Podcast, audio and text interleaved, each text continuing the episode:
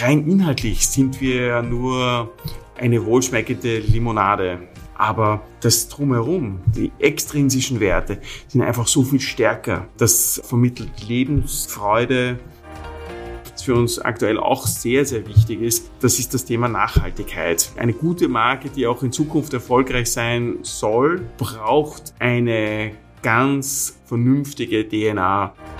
In manchen Dingen haben wir kontinuierlich Haltung bewiesen. Herzlich willkommen zu Brand Trust Talks Beyond, der tiefgründigste Blick hinter die Kulissen von Marken und deren Machern.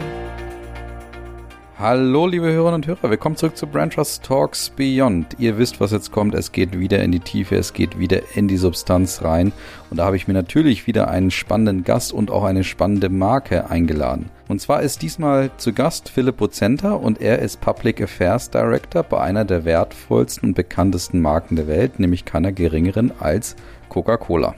Es ist mal wieder ein persönlicher Podcast, möchte ich dazu sagen. Das werdet ihr hier und da auch mal merken. Und deswegen muss Philipp übrigens zu Beginn auch direkt eine persönliche Frage zu seiner Kleidung beantworten, weil ich ihn nämlich auf seinen roten Pullover anspreche und eben frage, ob er eigentlich immer rot tragen muss bei Coca-Cola. Danach starten wir aber natürlich so richtig durch und natürlich muss er auch durch die Ritualsfragen durch. Allerdings muss ich sagen, da lerne ich dann auch nochmal was im Sportbereich, was ich ja fast nicht geglaubt hätte. Ich lerne da tatsächlich eine, ich sag mal, neue Marke kennen. Da könnt ihr auch gespannt drauf sein. Und dann erzählt Philipp von seiner durchaus ungewöhnlichen Bewerbungsphase bei Coca-Cola und einem Malheur, was ihm damals eben passierte. Danach sprechen wir aber natürlich über alles, was ja gemeinhin uns bzw. euch hoffentlich auch bei Coca-Cola auch interessiert. Wie ist das jetzt eigentlich mit dem Rezept? Gibt es eigentlich wirklich diese Vision, die oftmals auch zitiert wird? Und natürlich die Frage aller Fragen, die auch im Zentrum des Gesprächs einfach steht, wie funktioniert denn eigentlich Markenführung bei Coke? Und wie wird man eigentlich zu einer der erfolgreichsten Marken der Welt? Und ich traue mich dann am Ende auch, ja, ich sag mal so eine kritische Frage für Philipp wahrscheinlich zu stellen. Warum ist denn Coke eigentlich erfolgreicher als Pepsi? Und im zweiten Teil des Gesprächs sprechen wir natürlich auch über die Zukunft von Coca-Cola. Ja, wie steht es um die Nachhaltigkeit? Wie geht es eigentlich mit Zucker weiter? Und wird Coke trotz der vielen Herausforderungen, die man natürlich auch hat aktuell, eigentlich seine nächsten Jubiläen, die vor der Tür stehen, auch erleben? Ja, ich würde sagen, genug geboten, genug spannende Fragen und die Antworten könnt ihr jetzt gleich hören. Los geht's mit Beyond Coke mit Philipp Prozenter von Coca-Cola. Ja, hallo liebe Hörerinnen und Hörer, willkommen zurück zum Ranchers Talks Beyond. Ich habe in einem roten Pulli, und ich werde gleich fragen, ob das unbedingt immer sein muss, vor mir sitzen den lieben Philipp von Coca-Cola. Grüß dich, Philipp. Servus, Colin. Ja, also ich habe äh, ganz gern diesen Pulli an, aber der Rest des Körpers ist also nicht rot. Das Herz vielleicht, aber... Okay. Also ihr müsst nicht immer in Rot rumlaufen. Nee, überhaupt nicht. Also okay. das einfach passt gut zu Grau und äh, deswegen habe ich das halt an. Sehr schön, wunderbar. Ich lasse dich auch gleich mit Kleidungsfragen in Ruhe Ruhe. Es sei denn, du gibst mir nachher wieder nochmal die Vorlage bei dem einen oder anderen Thema. Deswegen starten wir mal mit der Lieblingsmarke. Hast du eine Lieblingsmarke und hat sie was mit Rot oder mit Kleidung oder ähnlichem zu tun? Ja, da ist schon was Rotes auch dabei. Ähm, es mag vielleicht ein, etwas überraschend wirken, aber meine Lieblingsmarke, und das ist eine sehr emotionale Bindung, sind die Special Olympics. Ah, okay. Ähm, Special Olympics ist deswegen für mich so interessant, weil es aus einem Problem eine Weltmarke gemacht hat, die mich persönlich sehr inspiriert. Eunice Shriver Kennedy, also die Schwester von John F. Kennedy, hat seinerzeit wahnsinnig gestört, dass äh, ihre eigene Tante immer bei Besuchen weggesperrt wurde und hat gesagt, dass, also das darf nicht sein, dass Menschen mit Beeinträchtigung ein Dasein fristen müssen, dass sie nicht Teil der Öffentlichkeit sind, dass es keine Wertschätzung gibt. Und gerade hier ist noch das Thema Sport noch einmal äh, sehr äh, hineingekommen, nämlich, dass man gesagt hat, hier kann ich auch gut Leistung zeigen, auch wenn ich jetzt nicht äh, in einem vergleichbaren Level bin wie vielleicht ein, ein, ein Weltmeister oder ein Olympiasieger, so ist meine Leistung auch etwas wert und ich kann mich dort auch verbessern. Und aus dieser sehr kleinen Überlegung ist ein, die größte humanitäre äh, Sportorganisation geworden. Und wenn man einmal diesen Spirit erlebt hat, diese Emotionen, dann lässt es einem nicht mehr los. Und äh, wir haben heuer äh, in Berlin sind die Weltspiele. Also äh, für alle, die hier zuhören, kann es nur empfehlen, kommt nach Berlin im Juni, schaut euch das an, seid dabei, spürt das. Ihr werdet sehen, nirgendwo sonst gibt es solche Emotionen. Wow, sehr schön. Ja, das ist meine eine Lieblingsmarke. Hatte ich bisher auch noch nicht auf jeden Fall. Sehr schön dargestellt. Also das heißt, du warst auch mal selber dabei oder hast das oft erlebt? Ja, ich habe das zwar gekannt und äh, die klassischen Fragen sind, ja, was sind der Unterschied zwischen Special Olympics mhm. und Paralympics? Mhm. Also um das ganz einfach darzustellen. Das ist eine gute Frage. Ich habe ich hab Paralympics direkt damit verbunden. Was sind da die Special Olympics? Die Special Olympics sind für Menschen mit geistiger Beeinträchtigung. Ah, okay. Und die Paralympics äh, sind halt Menschen, die meistens durch einen Unfall ja. Etwas äh, das Augenlicht verloren haben oder einen Arm verloren haben oder Teile einer Gliedmaßen und, und meistens äh, hier wirklich äh, auch auf einem ganz, ganz speziell starken Leistungsniveau sind, teilweise sogar wirklich vergleichbar mit der, der sonstigen sportlichen äh, Elite. Bei den Special Olympics ist äh, ein anderes System, das hier zum Tragen kommt, was ich äh, sehr intelligent finde. Du versuchst dich immer zu vergleichen mit Menschen in deiner Kategorie. Und da gibt es ein sogenanntes Divisioning, um hier festzustellen, in welchem sportlichen Level du dich befindest. Und du hast hier Menschen, die also schwerst beeinträchtigt sind, für die tatsächlich sozusagen, stelle ich das hier vor dem geistigen Auge vor, eine Bewegung um 90 Grad, ein Taschentuch zu nehmen, das schon eine große Leistung ist. Mhm. Also von diesem Level bis Menschen, bei denen man es kaum merkt, also die auch tatsächlich sehr äh, sportaffin sind und äh, wie wir das normal wahrnehmen würden. Und in diesem breiten Spektrum versucht im Special Olympics hier die Menschen innerhalb ihrer Leistungskategorie äh, zusammenzubringen und dort sich vergleichbar zu machen. Und da kann man sich auch weiterentwickeln, besser werden, stärker werden. Und äh, ich habe Menschen kennengelernt, die über den Sport tatsächlich auch ein selbstbestimmtes Leben gefunden haben. Und das, glaube ich, ist ganz eine große Leistung, weil äh, gerade hier ist es, man will nicht ein Manchmal ist das zwar der Fall, aber man will nicht ein Betreuungsfall, sondern man möchte eine Bereicherung sein. Und ich habe gesehen Menschen, ähm, die eine unglaubliche Bereicherung für ihr Umfeld, ihre Familien, Organisationen geworden sind und auch tatsächlich sind. Und das äh, hat Special Olympics über 50 Jahre, seit 1968 gibt es das, unglaublich geprägt. Also von Menschen verstecken zu Menschen in den Mittelpunkt bringen, die äh, eine totale Bereicherung sind, trotz ihrer Defizite, weil letztlich wir haben alle in irgendeiner Form äh, Beeinträchtigungen und das hat mich fasziniert.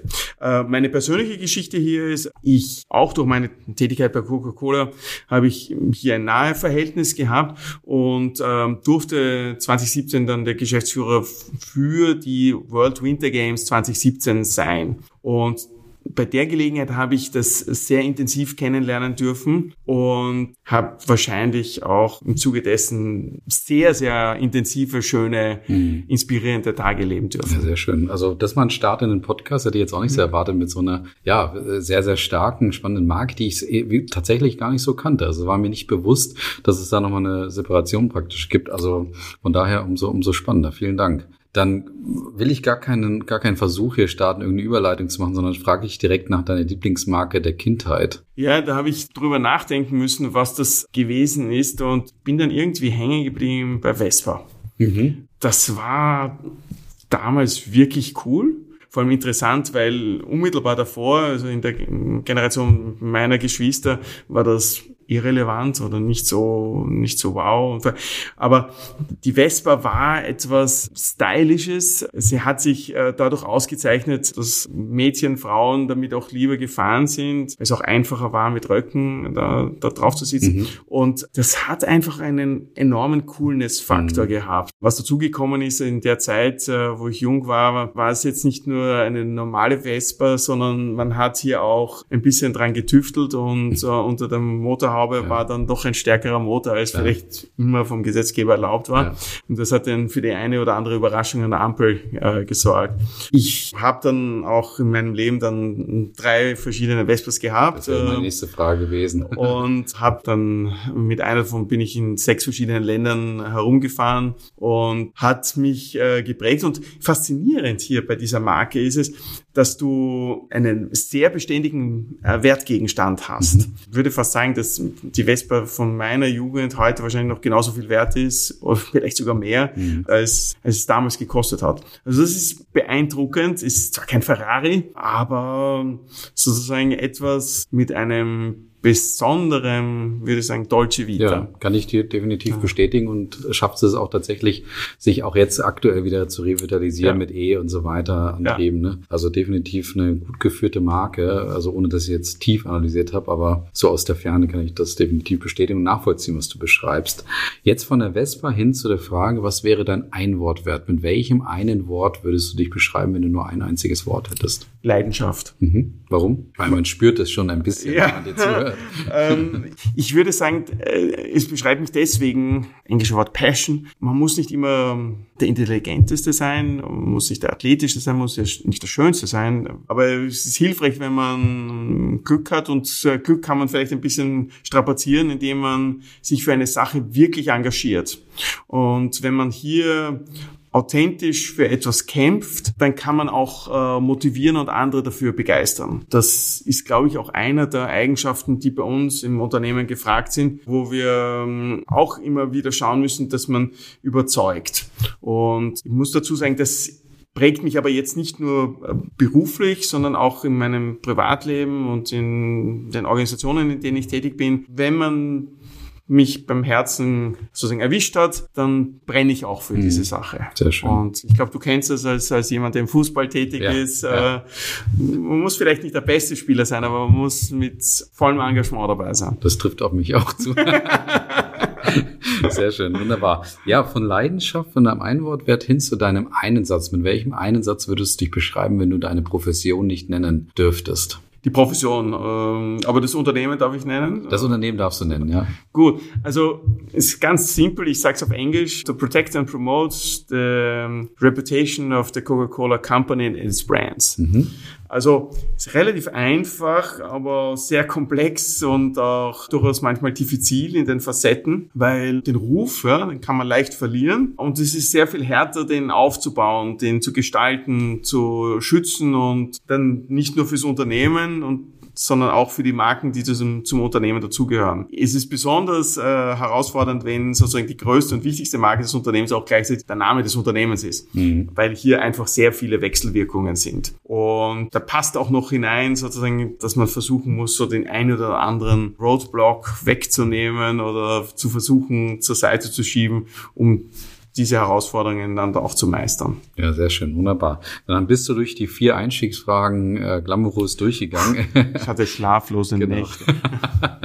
ja, und dann starten wir weiter und dann darfst du dich nochmal komplett vorstellen, jetzt mit deiner Profession, wenn du denn möchtest. Also Philipp, wer bist du, was machst du? Also ich bin aktuell bei Coca-Cola für Public Affairs und Kommunikation zuständig, für zwei große Märkte. Ich sage das große Märkte, weil sie für mich wichtig sind. Schweiz, Österreich, dazwischen liegt noch Liechtenstein. Mhm. Und das ist insofern interessant, weil es jetzt auf der europäischen Ebene oder auch auf der weltweiten Ebene vielleicht jetzt nicht die größten Märkte sind, aber äh, sehr spannende Märkte, weil du hast gerade so eine große Form, um sozusagen nicht ganz klein zu sein, aber dahingehend eine Bedeutung, dass du auch Sachen ausprobieren kannst. Und äh, das hilft ungemein, wenn du hier manche Sachen einfach testen kannst, ausprobieren kannst, damit spielen kannst, weil normalerweise hast du nicht die perfekte Lösung sofort, sondern du musst dich über Iterationsschritte äh, weiterentwickeln.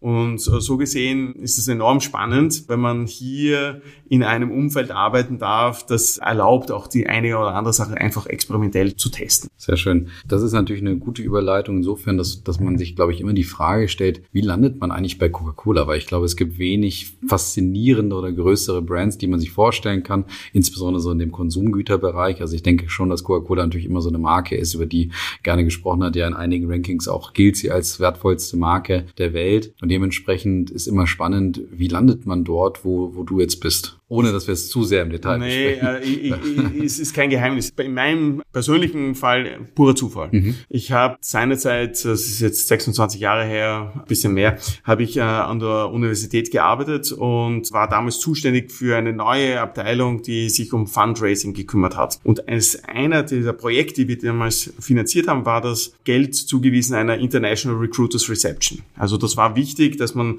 schaut, dass die Absolventinnen und Absolventen hier Zugang haben zu lokalen, aber auch internationalen Unternehmen. Und das, der Prozess war ziemlich simpel. Du schickst deinen Lebenslauf und wie ein Blind Date wirst du halt von Unternehmen gezogen, wollen sie dich, dann haben sie dir ein Interview angeboten, wenn nicht, dann halt Pech gehabt. Und in meinem Fall war es so, dass ich eine, eine Interviewgelegenheit bekommen habe mit, mit Coca-Cola und das war spät am Nachmittag, die Luft war schon schlecht und wir sind eng beieinander gesessen. Der Recruiter hat äh, sich dann äh, einen Espresso bestellt, hat mich gefragt, ob ich auch einen möchte. Nachdem ich das gerne trinke, habe ich gerne zugesagt und wir fangen an zu plaudern und in der ersten Gelegenheit, wo ich sehr stimmungsvoll ausgeholt habe, ich den Kaffee ja. genau über den, über den Tisch geschüttet. Also ich habe mir gedacht, den Job kriegst du nie äh, und war extrem locker und habe bei der Gelegenheit also mich, hier komme ich wieder zurück zum Thema Leidenschaft, mich einfach reingeworfen und gesagt, ja, was ich davon halte, was ich glaube, was man tun sollte, wo ist der Kunde auf diesem Org-Chart, ja, und habe gedacht, naja, war eine interessante Geschichte, äh, aber das war's dann. Und man muss sich vorstellen, das war eine Periode vor Handy und so weiter. Ich war dann daheim, war eine schwierige Zeit. Das war kurz nachdem mein Vater gestorben ist und krieg einen Anruf, ob ich vielleicht am nächsten Tag zu einem weiteren Interview kommen könnte. Ich dachte, oh, wow. Also war vielleicht doch nicht ganz so schlimm und manchmal macht auch vielleicht auch eine unglückliche Situation einen Unterschied. Und ja, sechs weitere Interviews hatte ich dann ein Angebot, wo ich gesagt habe, wow, dann überlege ich mir doch meinen Lebensweg ein bisschen anders. Ich hatte ursprünglich geplant, ein Unternehmen, ich war eigentlich schon in der Gründungsphase eines Unternehmens, ähm, hatte noch den Job auf der Uni, habe dann aber mit meinen Partner gesprochen und gesagt, ja, ob es okay wäre, wenn ich da dieses Angebot annehme. Und das war der Beginn einer ziemlich aufregenden Reise. Ja, und mittlerweile sind es unglaubliche 26 Jahre, die oh. ich in diesem Unternehmen bin. In ganz unterschiedlichen Funktionen. Nicht immer lustig, aber in den meisten wahnsinnig spannend. Hast du in den weiteren sechs Bewerbungsgesprächen auch einen Espresso bestellt oder hast du dann darauf geachtet, dass du Da haben sie mir dann keinen mehr angeboten, ja. aber ja, zum Trinken hat es immer was gegeben. Ja, klar, sehr gut. Okay, dann gehen wir mal weiter in dem Werdegang und, und da stelle ich immer gerne die Frage, nimm uns mal hinter die Kulissen mit, eben wie gesagt, einer der wahrscheinlich faszinierendsten oder spannendsten Marken. Wie funktioniert Markenführung bei Coca-Cola. Was ist da auch deine Aufgabe? Du hast ja vorhin schon beschrieben, äh, bei dir geht es um Protection of the Reputation praktisch. Das ist einer der Kernpunkte. Wie können wir uns das hinter den Kulissen vorstellen? Es ist so, dass äh, hier ja viele Menschen mitarbeiten, um so eine Marke zum Leben entstehen zu lassen, ja, ja. Zu, zu, zu entwickeln. Ja. ja. Und da gibt es verschiedenste Aspekte, wo man sagt, ja, das passt super. Und da gibt es auch einige Sachen, die sagt man, das passt halt überhaupt nicht. Ja?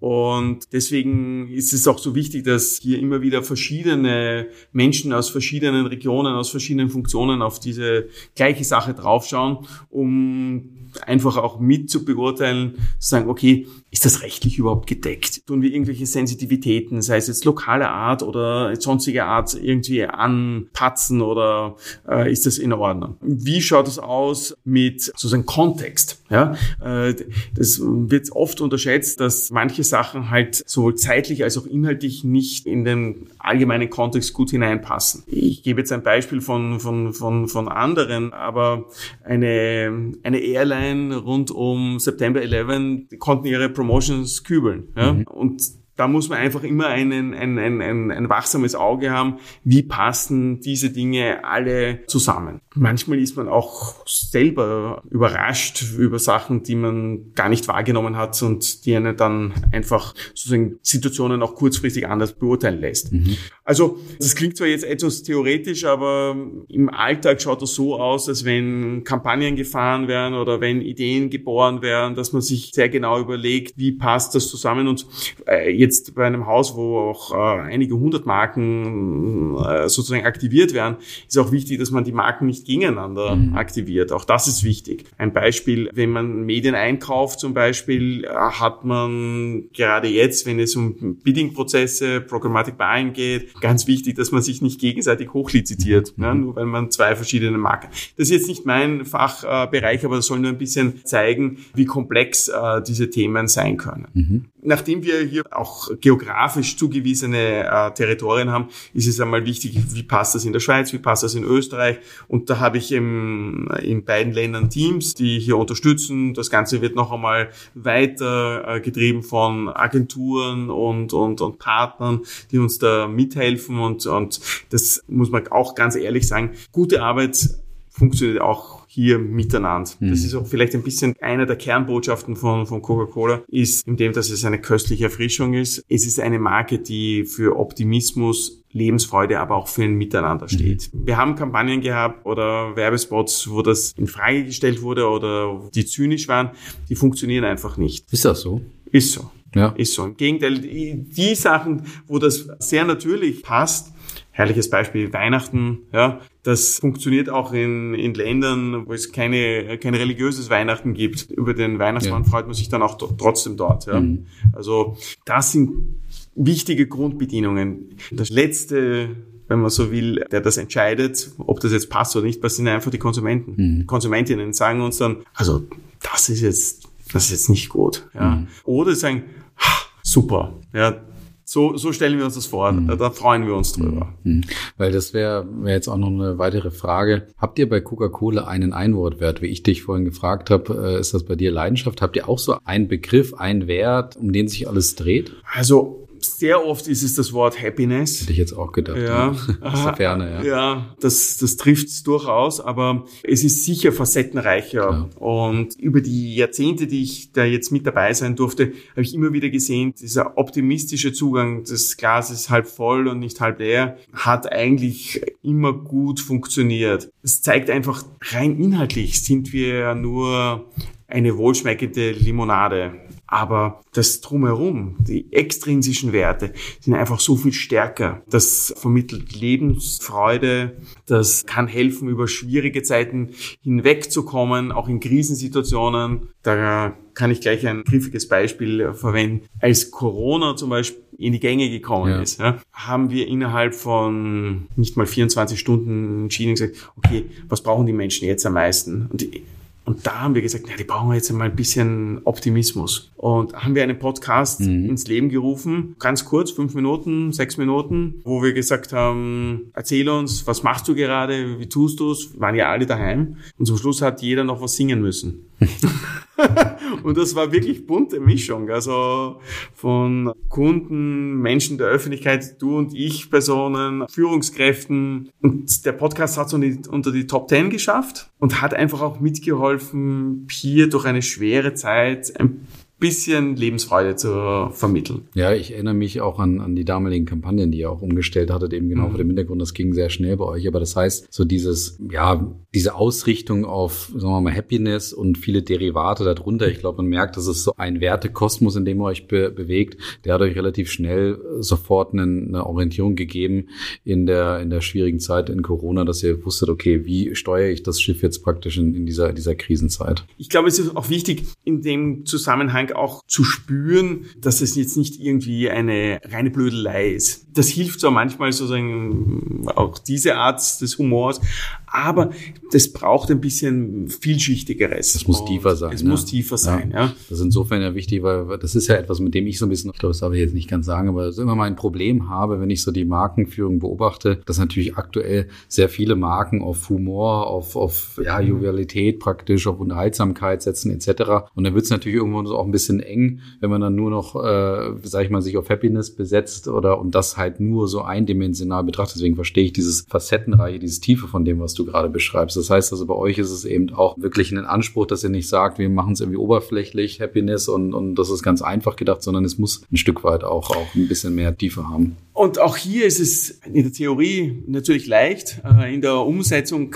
gar nicht so mhm. einfach. Deswegen braucht es wirklich ganz tolle kreative Köpfe, die einen da unterstützen, um hier den richtigen Ton zu erwischen, genau. die richtigen kreativen Ansätze zu spüren und, und umzusetzen. Und da spielen so, so zeitliche Komponenten natürlich eine große Rolle. Ja. Wir haben gerade noch mal so ein Covid-Beispiel zu nehmen. Wir haben genau gewusst, wer ist sehr stark betroffen in dieser Zeit. Ja, das sind die Gastronomen haben alle zumachen müssen. Mhm. Sind aber auch andere, die in der Entertainment-Branche tätigen, die haben auch keine Auftritte gehabt. Ja, das irgendwann einmal war das auch voll, dieses Thema, um das rein nur virtuell zu machen. Und wir haben, also wie die ersten Öffnungen waren, haben wir so ein Programm geführt, das hat geheißen Gastwirt Kultur. Und um hier Gastwirten die Möglichkeit in der Promotion zu gewinnen, dass eben ein Top-Entertainer zu ihnen kommt und ihre Gäste unterhält. Es ist sehr gut angekommen, weil eben hier mehrere Gruppen unterstützt wurden. Aber das ist vielleicht auch ein, ein bisschen sozusagen äh, die Sachen, die sozusagen stärker in der Öffentlichkeit sind.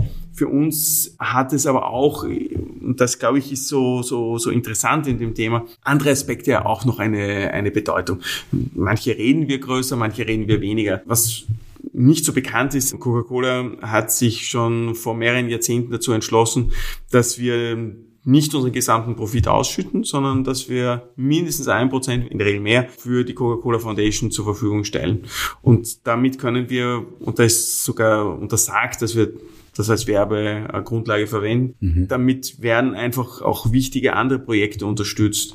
Ausbildung, Notfälle, zum Beispiel jetzt in der Ukraine äh, gemeinsam mit der Caritas ganz wichtige Projekte unterstützt für ähm, junge Familien, die besonders betroffen sind, psychologische Betreuung. Das passiert vollkommen ungebrandet. Das ist eine reine Sache, wo wir mit Organisationen zusammenarbeiten, die das auch umsetzen können. Das schließt vielleicht jetzt auch den Kreis in ein anderes Segment hinein, das für uns aktuell auch sehr, sehr wichtig ist. Das ist das Thema Nachhaltigkeit. Eine gute Marke, die auch in Zukunft erfolgreich sein soll, braucht eine ganz vernünftige DNA. Nobody's perfect, aber wir müssen uns zumindest so verhalten, dass alles, was wir tun, auch irgendwie in Zukunft Sinn macht und auch machbar ist. Mhm. Und das sind gerade Themenbereiche, die mich persönlich sehr, sehr interessieren, äh, wo ich auch sehr engagiert bin. Da ist es zum Beispiel unabdingbar, dass man hier auch mit ganz unterschiedlichen Stakeholdern zusammenarbeitet. Also das reicht äh, vom Mitbewerb, reicht mit NGOs, reicht mit politischen Stakeholdern, weil es hier auch um etwas geht, auch wenn man es nicht hundertprozentig weiß, aber wo man versucht, das Richtige zu tun. Mhm. Bevor wir da noch weiter reinsteigen, weil mich würde natürlich noch weiter interessieren, eben, wie wird man eben zu so einer Laufbahn wie Coca-Cola unzweifelhaft auch ist, würde ich einen ganz kurzen Schlenker machen zu deinem Vorgänger und zu der Frage, die dir hinterlassen wurde, weil ich nur gespannt bin, um so ein bisschen auch deinen persönlichen Professionsbereich noch abzudecken, ob das für dich auch ein Thema ist. Und die Frage spielen wir jetzt mal kurz ein. Wann warst du zuletzt auf einer Messe und wie war deine Erfahrung? Und insbesondere, falls es nach Corona war, wie hat sich die Erfahrung verändert im Gegensatz zu vor Corona? Also ich muss dazu sagen, Messe-Business ist jetzt nicht unbedingt mein Fokus. Gerade vergangenes Wochenende hätte sich aber eine ganz tolle Gelegenheit äh, ergeben. Äh, Im Rahmen des Vienna City Marathons gab es natürlich auch eine Messe, wo rein technisch man sich die Startnummern abholt, aber natürlich auch noch darüber hinaus Informationen holen kann, sich über weitere Läufe informieren, alles was halt drumherum sozusagen von Bedeutung ist, einfach mitzunehmen. Ich muss frank und frei sagen, ich war nicht vor Ort. Irgendwann muss man auch Abstriche machen, ja. aber es ist auf jeden Fall ein spannender Tummelplatz mhm. äh, für ähm, Inspiration. Okay, sehr gut. Dann haben wir das auch mal beantwortet, aber dann lass uns mal weitermachen. Da habe ich auch noch genug, auch teilweise kritische Fragen sicherlich. Eben wie, wie wird man zu einer Laufplan, beziehungsweise was ist das, das Geheimnis von Coca-Cola? Und der, einen kurzen Schlenker muss ich machen. Kennst du das Geheimrezept von Coca-Cola? Ist das den Mitarbeitenden dann irgendwo erlaubt, ab einer gewissen Stufe, die du ja sicherlich auch schon erlangt hast, dass du mal in den Tresor gucken kannst? Ja. in, den, in den Tresor kann man, kann man reinschauen. Der, der ist öffentlich zugänglich. Kann ich nur empfehlen. Ist eine wirklich spannende Entertainment-Welt also The World of Coke in, in Atlanta, in, in, in Atlanta, ja, in Georgia. Genau. Ja, Tolles Entertainment für verschiedenste äh, Bereiche, inklusive 4D-Kino. Und da ist auch tatsächlich ein, ein riesiger Safe, der, ich keine Ahnung, Stufe 5 oder so, also auch einem atomaren Angriff irgendwie standhalten sollte. Und da ist auch tatsächlich das Originalrezept drinnen. Okay. Aber der Normalsterbliche kann da eh nichts mit anfangen wahrscheinlich, ne? Ja, ich auch nicht, aber ich freue mich jedes Mal und das kommt alle paar Jahre Jahre wieder, wenn jemand sagt, ich habe das entschlüsselt. Ja. Und es gibt immer freie PR und äh, in der Regel ist es natürlich nicht das Gleiche, weil selbst wenn ich die Bestandteile äh, analysiere, das ist wie bei einem guten Koch, selbst wenn du das Rezept kennst, musst du es erst so zusammenstellen, dass es auch genauso schmeckt oder einmalig funktioniert. Ich erinnere mich vor vielen Jahren, weil Günther Jauch hat einmal äh, gesagt, ja, das probiere ich jetzt auch und mach das und hat dann probiert und gesagt, nein, schmeckt nicht so mhm. wie das Original. Mhm. Und das ist dann immer für uns freie Schlagzeilen, äh, ja, dass eben das geheime Rezept bleibt geheim. Sehr gut. Aber du hast ja vorhin auch schon beschrieben, ich meine, Coca-Cola ist ja dann offensichtlich mehr als nur Funktion, weil du gesagt hast, genau. eben, ihr seid vielleicht erstmal eine wohlschmeckende, köstliche Limonade, aber der Wert der Marke oder auch des Produktes vielleicht insgesamt entsteht natürlich dann durch das Gesamtbild genau. letztendlich. Und da würde ich gerne noch ein bisschen weiter reingehen. Eben, also lass uns mal weiter noch die Geheimnisse von Coca-Cola oder auch, muss ja gar keine Geheimnisse sind, vielleicht ist es auch öffentlich. Was sind die Prinzipien, was sind die Treiber? Wie führt ihr eure Marke eben zu dem Erfolg, wo ihr aktuell seid? Und nur für die Hörerinnen und Hörer, ich werde auch gleich natürlich ein bisschen kritischer noch, noch sprechen. Wir müssen das ja nicht so abjubeln die ganze Zeit, wo ihr auch seid etc. Aber trotzdem, eben, was sind jetzt erstmal so die Instrumente, die Treiber, die Prinzipien, die ihr nutzt, um eben erfolgreich zu sein oder auch erfolgreich zu bleiben? Ich glaube, einer der Schlüssel für den Erfolg war einmal das Abfüllen in eine Flasche. Das hat es jahrelang nicht gegeben. Das hat man sich am Anfang gedacht, was soll das bringen? Ja, und die damaligen Eigentümer haben dieses Recht für einen Dollar verkauft. Und das war eigentlich der, der wichtigste Schlüssel, weil man hat dann das einen Franchise-Nehmer das Recht abzufüllen äh, verkauft. Und was damit entstanden ist, es war wahrscheinlich das erste Franchise-System überhaupt, war, dass damit die Größe, großflächige Verbreitung sehr schnell äh, vonstatten gegangen ist. Es zeigt auch, wie lange das schon existiert. Wir sprechen hier von Franchise-Territorien, die so groß sind wie ein Tagesritt mit einem Pferd. Wie, wie groß ist denn das? Ja, also das kann man sich ja heute gar nicht vorstellen. Ist auch nicht mehr zeitgemäß. Man hat in der Vergangenheit dann angefangen, diese Gebiete zu konsolidieren. Aber es ist ein ganz entscheidender Punkt damit passiert. Man hat äh, Menschen gefunden, die für ihr Territorium zuständig waren. Und das waren meistens natürlich Persönlichkeiten, die dann doch gewusst haben, äh, wo es lang geht in ihrem Bereich, die Menschen gekannt haben, was die wollen. Und die haben sich natürlich dann dort auch persönlich intensiv damit auseinandergesetzt. Also wir waren immer schon sehr, sehr lokal orientiert. Kein Mensch trinkt ein Coca-Cola global.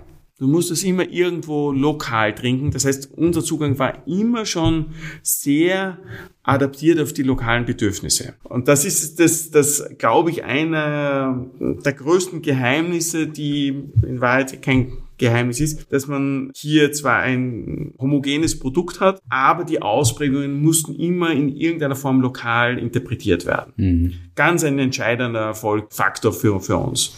Man, also es wird immer so überliefert, dass es da so eine Art Mission bei Coca-Cola gab, so ich glaube, always reach Coca-Cola in, in Armlength, glaube ich. Ja, genau. ne? ja, das, also man sagt, ist das wahr? Ist das so diese so etwas, was, was man da daraus so ein ja, bisschen übersetzt hat? Das ist natürlich ein unerfüllbares Ziel, Spiel, aber ähm, es zeigt einem, dass man immer wieder neue Chancen hat. Mhm. Letztlich hat man ja dann auch irgendwann einmal drauf gekommen, es ist, macht schon Sinn, wenn man dieses Getränk nicht nur in einer Verpackung, in einer Größe anbietet, sondern vielleicht in unterschiedlichen Größen und so gern ich selber Coca-Cola trinke, aber es gibt auch andere Getränke, die man auch gut verkaufen kann. Also macht auch Sinn, dass hier in, in einem breiteren Angebot was äh, den äh, Menschen äh, zu offerieren. Also, aber das, das Grundprinzip hat sich durchgezogen. Also, wenn ich die Chance habe, etwas nahe zu haben, ist es in der Regel leichter für den Konsum. Man denke jetzt nur an Gastronomie, man setzt sich hin und sagt, was möchte ich denn heute trinken? Und dann sehe ich einen Hinweis, ach ja, jetzt hätte ich gerne ein Coca-Cola Zero zum Beispiel. Mhm. Mhm. Also es muss schon irgendwo so diese, ja, dieses Bewusstsein, sozusagen die, die, die Nähe der, der Marke muss natürlich da vorhanden sein.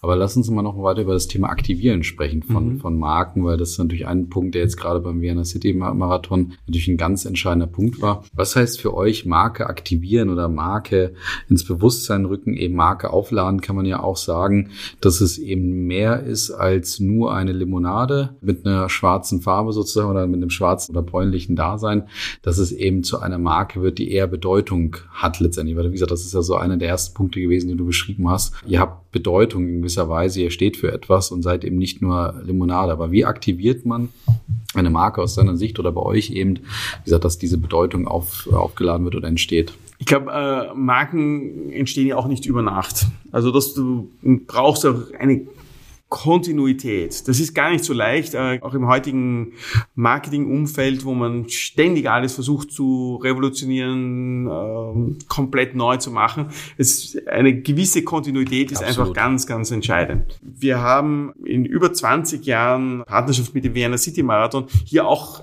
einiges an Veränderungen im Rahmen dieses Events gemacht für uns spannend. Begonnen haben wir das Ganze also mit, mit ja, ein aktiver Lebensstil ist, ist, ist, ist, ist gut und Movement is Happiness. Aber was wir gesehen haben, ist, dass es nicht nur eine Laufsportveranstaltung ist auf tollem Niveau, es ist die größte Sportveranstaltung Österreichs, es ist eigentlich auch ein Volksfest.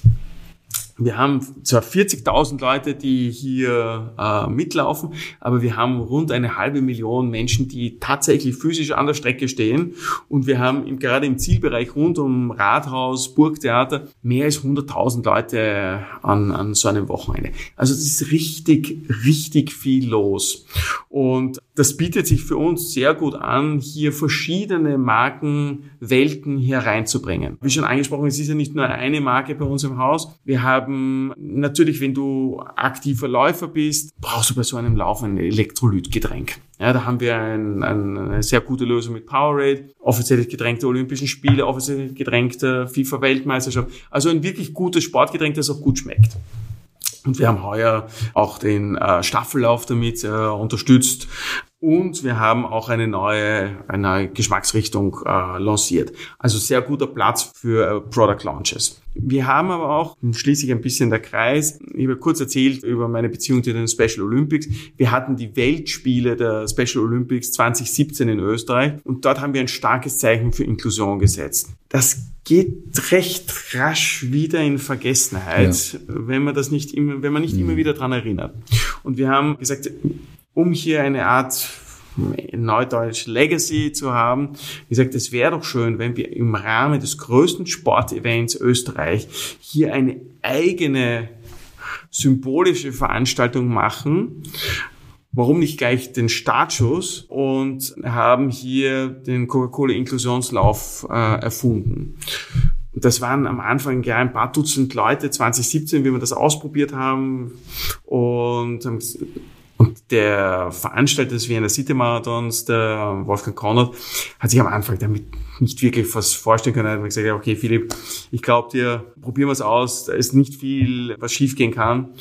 Und hat dann selber gesehen, wie die Athletinnen und Athleten von Special Olympics und ihre Familien und Freunde mit einer Begeisterung da durchs Ziel gelaufen sind und gesagt, na, das ist unglaublich emotional.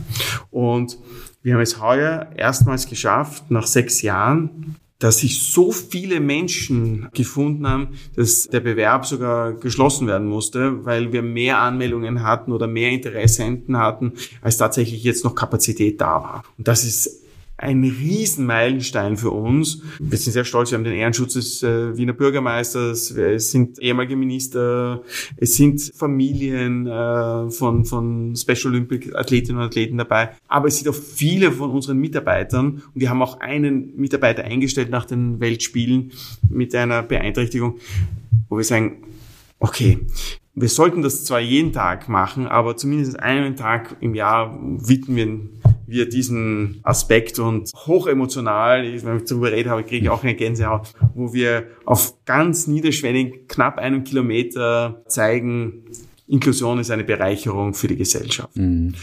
Dann haben wir noch andere Marken mit, äh, ja, manche trinken gerne Mineralwasser. Da haben wir sozusagen eine Möglichkeit hier über unsere Sustainability-Themen zu sprechen, haben auch unsere Partner mit eingebunden, haben völlig neue Konzepte, die in manchen Ländern schon sehr aktiv sind, wie Freestyle. Also es ist ein, ein, ein Getränkeautomat, da kannst du dir über 100 verschiedene Sorten von unseren Getränken aussuchen. Also das ist vielleicht der, der, der ähm, Produkt und der, der, der Geschäftsaspekt. Aber der noch viel spannendere Teil ist eigentlich der emotionale Teil, mhm. wo wir wirklich sehen, wenn Mitarbeiter mitlaufen, wenn deren Familien dabei sind, wenn deren Freunde mitmachen, wenn gute Musik gespielt wird, wenn es gutes Essen gibt, das sind die Momente, die bleiben einem über Wochen oder vielleicht ein Leben lang, wenn man sagt, ah, An dem Tag habe ich die Marathondistanz geschafft, einen Halbmarathon geschafft. War ich bei einem Staffellauf dabei.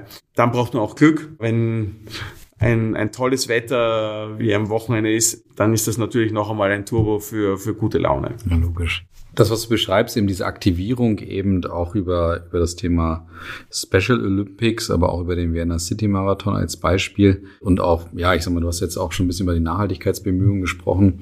Das sind natürlich eben Aktionen, Handlungen, Maßnahmen, die eben genau das bewirken sollen, was du beschreibst. Die Frage, die ich mir trotzdem stelle, ist so ein bisschen, wie schafft ihr es, dass und da muss ich noch dazu den Halbsatz noch sagen, ich finde es großartig, dass du über Kontinuität sprichst. Auch ein mhm. Thema, was ich sehr selten noch mhm. sehe, leider. Also eben aufgrund der Vielfältigkeit der Möglichkeiten ist man schnell links, rechts immer was ausprobieren, was Neues ja. machen, etc. Da denkt man nicht mal so darüber nach, selbst auch über das eigene, der eigene Positionierung. Da ist man dann irgendwann selber gelangweilt, teilweise von seiner eigenen Happiness, Zielsetzung und überlegt sich dann nächstes Jahr wieder was Neues. Das ist auch so ein grundsätzliches Thema, womit ich Probleme habe. Aber worauf ich eigentlich hinaus wollte, wie schafft ihr es, dass das, was ihr macht, auch wirklich glaubwürdig, authentisch wirkt, dass es eben etwas ist, wo man nicht danach sagt, Leute sind heutzutage immer zynisch, kritisch, dass sie sagen, ja, das machen sie eh auch nur, um ein paar Punkte zu sammeln und so weiter. Also wie schaffst du es, dass es wirklich den, von den Leuten abgenommen wird? Ich glaube, allen kannst du es nicht recht machen, das ist uns klar, aber, aber trotzdem, wie, wie, wie schafft ihr es, dass es wirklich eine glaubwürdige Aktion wird?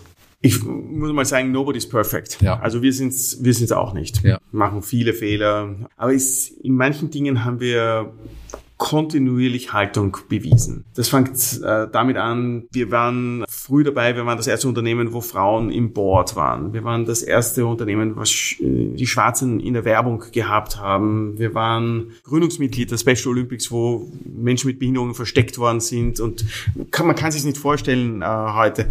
Äh, wir waren aber auch, äh, wenn es darum gegangen ist, um Rassendiskriminierung, haben sie eine berühmte Werbung bei uns, wo man das bewusst dargestellt habe, okay, Menschen mit unterschiedlichen äh, Hautfarben sitzen auf einer, auf einer Bank. Wir haben mitten im Vietnamkrieg haben wir gezeigt, okay, Menschen aus der ganzen Welt kommen zusammen und äh, können über den Frieden reden. Es ist nicht so, dass, nochmal, dass wir alles perfekt machen, aber es ist eine gewisse Grundhaltung da, die reicht bis in die Gegenwart, wo es darum gegangen ist, das Klimaschutzabkommen von Paris, wie das vom damaligen US-Präsidenten aufgekündigt worden, haben wir öffentlich protestiert dagegen und gesagt, das, das ist falsch. Ja. Wir sind keine politische Organisation, aber wir machen von Zeit zu Zeit ein Statement. Das reicht auch in die LGBTIQ, Plus äh, Community. Ja. Wir haben ja ähm, zum Beispiel die Europarade in, in, in, in Wien gehabt und darum ist es gegangen, wie, wie machen wir dort ein Zeichen? Haben wir gesagt, dann machen wir doch einen Regenbogen, äh, Zebrastreifen, also Schutz, äh, Schutzweg. Und meine Kollegen gesagt, ja, was ist, wenn wir da eine Strafe haben? Und gesagt, ja, ist so wurscht. Zahlen wir halt eine Strafe. Ja? Und wir haben das hingegeben äh, und die Stadt Wien hat uns dann gesagt, ja, also wir finden das auch gut, was ihr da macht. und ähm, ein paar Wochen später haben sie genau an den gleichen Stellen okay. nochmal so eine. Ja. Dass das nicht so easy ist, zeigt sich, wenn man ein bisschen weiter in den Osten hinüberschaut. Die Aktivierungen in diese Richtung, äh, wir haben das genannt, Love is Love. Ja, es ist egal, wen du liebst, ja, das ist immer gut. Hat schon dazu geführt, dass die Einfahrt von unserem Werk, in dem Fall sehr politisch dominanten Positionen besetzt wurde und haben wir auch überlegt. Äh, aber wenn man noch weiter geht in den Osten, bedeutet das Gefängnisstrafen. Mhm. Also nochmal, wir sind jetzt nicht die, wir sind keine politische Partei, aber wir versuchen zu, zumindest von Zeit zu Zeit ein Signal auszusenden. Mhm. Und, und, da hat sich auch bei unseren äh, Liedern äh, auch immer wieder gezeigt, dass da auch sehr starke Persönlichkeiten dabei sind, die das auch angesprochen haben. Ich habe mit, äh, ich hab mit einem CEO von uns zusammenarbeiten dürfen, der war ausgebildeter Sozialarbeiter und der ist auch ge gegangen, der war halb Ire, halb Südafrikaner und der ist auch protestieren gegangen für die Freilassung von Nelson Mandela. Und die waren dann auch gut befreundet.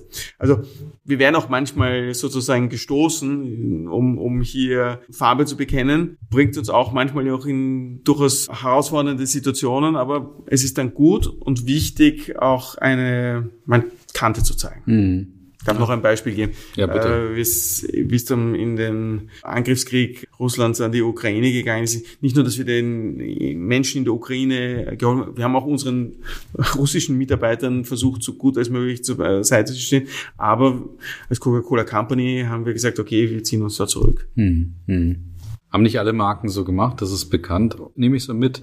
Lass uns nochmal zum Abschluss ein bisschen über Zukunft sprechen, weil auch mhm. da ist es natürlich hochspannend, ja. was ihr für Aufgaben habt. Nehmen wir mal allen voran das Thema Nachhaltigkeit äh, hin und, und an, äh, wenn man es jetzt auch vielschichtig sieht. Nachhaltigkeit natürlich auch im Bereich Gesundheit. Ihr habt mit dem Thema Zucker sicherlich eins der Themen, die, die unheimlich schwer sind ja. für euch auch zu besetzen. Wie kann man sich den Umgang mit, mit solchen Themen auch vorstellen, die natürlich gerade gesellschaftlich sehr hochkochen? Ich will da gar nicht so sehr äh, Position beziehen, aber es liegt natürlich, ich glaube, es wird auch in dem Erscheinen dieses Podcasts sofort zu einer Diskussion in den Köpfen, okay, Coca-Cola, äh, wie gesagt, äh, nicht ein Produkt, das jeder mag und liebt, etc. oder auch einige kritisch sehen. Was bedeutet diese Herausforderung, dieser Umgang mit Gesundheit, Nachhaltigkeit, mit all den Themen, die natürlich oft auch an euch herangetragen werden? Die Dinge muss man einfach ernst nehmen. Wir haben unser Geschäftsmodell eigentlich ziemlich verändert. Dahingehend, dass wir, wie ich begonnen habe, war es noch sehr stark volumensgetrieben. Das ist nicht mehr der Fall. Mhm. also es ist nicht mehr je mehr Volumen, desto besser, sondern wir haben das auf ein sogenanntes Inzidenzmodell äh, geändert. Das heißt, wir müssen nicht mehr oder schauen auch nicht mehr drauf, dass wir noch mehr an Volumen verkaufen, sondern es geht uns darum, dass wir profitabel verkaufen. Äh, ein zweiter Punkt, der hier sehr wesentlich ist, äh, gesagt, es ist völlig egal, ob die Menschen jetzt ein zuckerhaltiges Produkt kaufen oder ein äh, zuckerfreies Produkt von uns. Wichtig ist, dass wir immer verschiedene Optionen anbieten. Das ist von allen ein kalorienfreies oder kalorienarmes Getränk gibt. Und unser Fokus ist massiv in Richtung Coke Zero gegangen. Gehört auch zur Welt von Coca-Cola. Und auch vom Branding und von der Wahrnehmung ist es sehr viel ähnlicher geworden. Du hast im Prinzip eine Coca Coca-Cola-Welt und du kannst es dir selber aussuchen, willst du es mit Zucker, willst du es ohne Zucker, willst du es mit Koffein, ohne Koffein, mit Geschmacksrichtungen und dann kannst du es dir so aussuchen, wie du es gerne haben möchtest. Aber für uns ganz entscheidend, dass wir diese Optionen auch anbieten. Und hier haben wir sehr massiv, also den, unseren Zuckerfootprint reduziert. Allein in Europa sind wir da versus 2000 schon um, um mehr als ein Viertel weniger. Also wir haben, wir sind eigentlich auf gutem Weg hier ein Drittel weniger bis 2025 zu haben. Das zeigt also, dieser Teil ist schon einmal sehr stark, glaube ich, in der richtigen Richtung. Was für uns auch enorm wichtig ist, ist das Thema äh, Verpackungen. Ich arbeite in Österreich ganz intensiv seit mehreren Jahren. Wie können wir hier ein, ein Pfandsystem etablieren, damit es noch besser wird, die Einwegverpackungen besser mit einer höheren Quote zu sammeln und auch wieder aus diesen Verpackungen neue Verpackungen zu machen. Also eine klassische Closed Loop Kreislaufwirtschaft. Hat auch einen ganz wichtigen Aspekt, wenn es um CO2-Footprints geht. Gleichzeitig haben wir aber gesagt, das ist wichtig, aber wir brauchen auch innovative Produkte, die Mehrwegbereich tätig sind. Also, weil das ist, wird auch nachgefragt. Und, und vielleicht fallen uns auch noch ganz innovative Lösungen ein für verpackungsfreie Varianten, wie auch immer das sein kann, über Sirupe etc. Also der, der Weg in die Zukunft ist, wird hier sicher spannend sein. Generell die Getränkeindustrie ist enorm kompetitiv. Das heißt, wenn wir es nicht machen, macht es wer andere. Mhm. Und das ist gut so, weil der Konsument oder die Konsumentin kann sich dann immer irgendwas aussuchen, sei es ein neuer Geschmack oder ein neues Getränk oder eine, auch eine neue Verpackung. Das hält uns alle eigentlich im positiven Sinne auf, auf Trab. Das wäre jetzt mal tatsächlich meine nächste Frage auch gewesen. Wer sind für euch Wettbewerber und an, an wem orientiert ihr euch gerade eben, weil ich das auch eingeschätzt hätte, dass gerade die Getränkeindustrie unheimlich ja, herausfordernd ist. Auf der einen Seite hast du die klassischen Wettbewerber über Pepsi und Co. bis hin zu ständig neuen Playern. Da kommt irgendeiner, der nebenan in seiner Küche Coca-Cola, also nicht Coca-Cola, aber Cola eben produziert und das dann verkauft in seiner eigenen Flasche gefühlt und dann sofort Talk of the Town ist sozusagen. Also in diesem, in diesem Spannungsfeld seid ihr unterwegs. Was bedeutet Wettbewerb da für euch in dem Sinne? Super. Wettbewerb hält frisch. Eine ganz, eine wichtige Eigenschaft und hat es immer schon gegeben. Wichtig ist, dass der fair vonstatten geht. Da muss man sich an die Regeln halten, genauso wie wir uns an die Regeln halten. Aber im Grunde genommen sehen wir das positiv, weil das belebt einfach das Geschäft. Mhm. Und so wie es jedes Jahr auch neue Getränke gibt, die das Sommergetränk werden oder es auch im, in der anderen Jahreszeit was Interessantes gibt, sind wir auch gefordert, hier Innovationen zu bringen. Ganz tolle Sachen, die wir in der Vergangenheit zum Beispiel rausgebracht haben, Geschmacksrichtungen für unsere Mineralwasserbrake, Römerquelle, schmecken fantastisch gut. Jetzt äh, haben wir etwas geschmacklich inspiriert von Spanien, von Italien. Wir haben aber auch, sage ich, Geschmacksflavors oder die Maschine, die ich vorhin beschrieben habe, also die über weit über 100 verschiedene Varianten.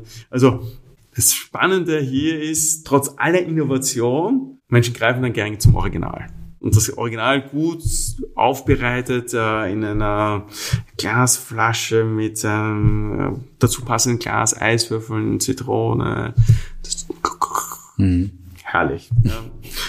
Passend zu einem guten Essen. Also das ist ein Rezept für einen schönen Abend mit Freunden. Mhm. Ja, aber die Frage stelle ich mir so ein bisschen zum Abschluss hin auch noch. Ich sag mal, wie weit werdet ihr euch noch verändern? Seid ihr auch bereit, euch zu, zu verändern? Vielleicht sogar auch, ich sag mal, anzubiedern sozusagen. Also da äh, die, die Vergangenheit mit Zucker und Pipapo und allen Diskussionen sozusagen hinter euch zu lassen, weil ihr sagt, wir müssen uns, ich sag mal, der Gesellschaft anpassen. Also bleibt Coca-Cola immer Coca-Cola oder seid ihr irgendwann eine, ich sag mal, ja, ich sag mal, jetzt übertrieben gesagt, gesunde Coca-Cola, die für alle gut ist und so weiter? Oder also fände ich markentechnisch total spannend, weil das, was du ja gerade auch so ein bisschen beschreibst, ist dann eigentlich eher der Weg, dass du sagst, naja, es ist ein bisschen Indulgence sozusagen. Es ist immer so, so, so eine Belohnung, die auch dazugehört und die musst du dir eben auch, sagen wir nicht leisten im finanziellen Sinne, sondern äh, das musst du auch trotzdem bereit sein, zu dem, in dem Moment zu trinken. Ich kenne das selber von mir selber. Ich habe jetzt äh, sechs Wochen lang gefastet auf alle zuckerhaltigen Limonaden, egal von welcher Marke, weil ich selber gesagt habe, das ist so, bei mir gehört das eben, wie du sagst, zum irgendwo mal mhm. zu einem leckeren Essen dazu. Aber ich habe es mal weggelassen für sechs Monate, äh, sechs Wochen, äh, Gott sei Dank,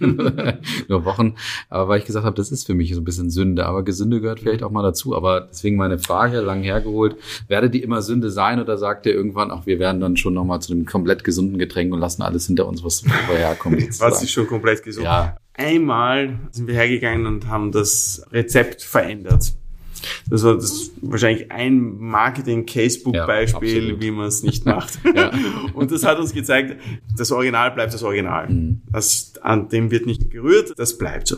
Aber drumherum gibt es fantastisch viele Möglichkeiten, etwas zu tun. Und ich muss sagen, zum Beispiel mit dem Getränk äh, Coke Zero haben wir eine herrliche Erfrischung, die äh, kalorienfrei ist. Punkt. Also da kann ich auch trinken und brauche mir keine Sorgen machen, was jetzt Calorie Intake mhm. anbelangt. Letztlich müssen wir immer alles im Gesamtkontext sehen und hier und da einfach auch adaptieren. Das ist, glaube ich, Gebot der Stunde. Wir wurden sehr angekreidet früher, weil wir alles in der Glasflasche haben, die ah, schwer, zerbrechlich etc. ist. Dann haben wir einen massiven Shift gemacht, um das in eine Plastikflasche anzubieten, die leicht unzerbrechlich ist. Und dann haben wir gesagt, ah, ihr macht viel zu viel Plastik. Okay, wir bieten es an. Was wir nicht machen können, ist etwas, was am Ende des Tages nicht vom Konsumenten und von der Konsumentin gekauft wird. Das unverkäufliche Produkt, da sind wir schnell aus dem Geschäft draußen. Also das wird nicht funktionieren. Also am Ende des Tages muss immer ein Markt geben, wo es im Angebot auch Nachfrage gibt. Aber da müssen wir uns genau nach, nicht nur nach dem Konsumenten, sondern auch nach den Trends, aber auch und das, glaube ich, ist ganz wichtig, den Gegebenheiten. Also haben wir vorhin gesprochen, eine Marke, die lang existieren soll, die muss in der DNA Nachhaltigkeit haben. Und das passt sowohl beim Preis, ja, Andy Warhol hat mal gesagt, also der, der Bettler auf der Straße oder die damals noch die Queen of England, die kriegen beide das gleich gute Coca-Cola. Da gibt's keinen Unterschied. Und das gleiche gilt natürlich auch für unsere Verpackungen. Wir werden verschiedene Optionen anbieten und auch Kanäle, wie man es anbietet. Aber wir müssen es so machen, dass es auch akzeptiert wird. Mhm. Okay. nachhaltig. Ja. Ich hätte noch ein paar ganz knackige Fragen zum, zum Abschluss und dann bist du auch, auch wieder frei. Und zwar. ich bin, ich fühle mich nicht gefangen. Ne? ich glaube, so irgendwann 2036 müsstet ihr 150 Jahre alt werden oder so. Ich glaube, wir sind 1886 ja. gegründet worden, also erfunden worden, 8. Ja. Mai, ja. ja. Also ja, und jetzt haben wir bald in sechs Jahren, da sieht man, wie stark wir eigentlich lokal sind. Äh, sowohl in Deutschland als auch in Österreich, also 2029, äh, 100 Jahre, Mhm. äh, wo Ah ja, wir äh, in Österreich bzw. in Deutschland also lokal abgefüllt Ja. äh, wurden. Das ist zwar nicht mehr allzu lang, aber äh, Wahnsinnsgeschichte, ja. Marken, die 100 Jahre alt werden oder 150 oder noch älter, gibt's sehr, Genau. sehr, sehr wenige. Weil genau da wollte ich drauf hinaus. Ich habe jetzt im Kopf schnell ausgerechnet, deswegen 2036, 150 Jahre oder eben wieder, Ja. das in Österreich wusste ich natürlich nicht. So oder so, mir geht's darum, wird Coca-Cola so die nächsten Jubiläen noch erleben und wenn ja, warum? Also egal, ob jetzt 2029, 2036 oder was auch, rechne nochmal 50 Jahre nach vorne. Warum wird Coca-Cola die nächsten äh, Jahrzehnte noch erleben? Es gibt ein äh, Zitat vom, vom Bill Gates, der sagt, also ich weiß nicht, ob es in 100 Jahren noch Microsoft gibt, aber Coca-Cola wird es geben. das ist deine Antwort schon. Sehr gut. Okay, dann äh, zweite Frage. Wenn du alle Kinoseele, alle Zebrastreifen, alle Wand Bandenwerbungen auf der ganzen Welt zur Verfügung hättest, was würde auf dieser Bandenwerbung draufstehen? Love is love. Okay, warum? Weil ich glaube, die Liebe ist ganz wichtig als verbindendes Element für uns Menschen. Wir müssen immer versuchen, miteinander gut auszukommen. Das ist der Schmierstoff einer gut funktionierenden Gesellschaft. Radikalität, Rand, Populismus, es ist eher Gift für eine Gesellschaft. Und äh, wir glauben daran, dass wir die Menschen in die Mitte holen müssen, dass wir Lösungen finden müssen. Sehr schön. Da hast du auch direkt ein Thema für die Zukunft irgendwie gesetzt, ne? dass, dass das eben auch zu eurer DNA gehört. Dann vorletzte Frage. Ich weiß nicht, ob du dich zu einer Antwort hinreißen lässt oder auch hinreißen lassen darfst. Wenn du in kurzen Worten beschreiben müsstest, warum ihr erfolgreicher seid als Pepsi, wie würdest du es beschreiben? Also das ist eine Frage von Perspektive. Die Coca-Cola Company hat sich fokussiert auf alkoholfreie Getränke, bisschen, macht jetzt ein bisschen die Tür weiter auf.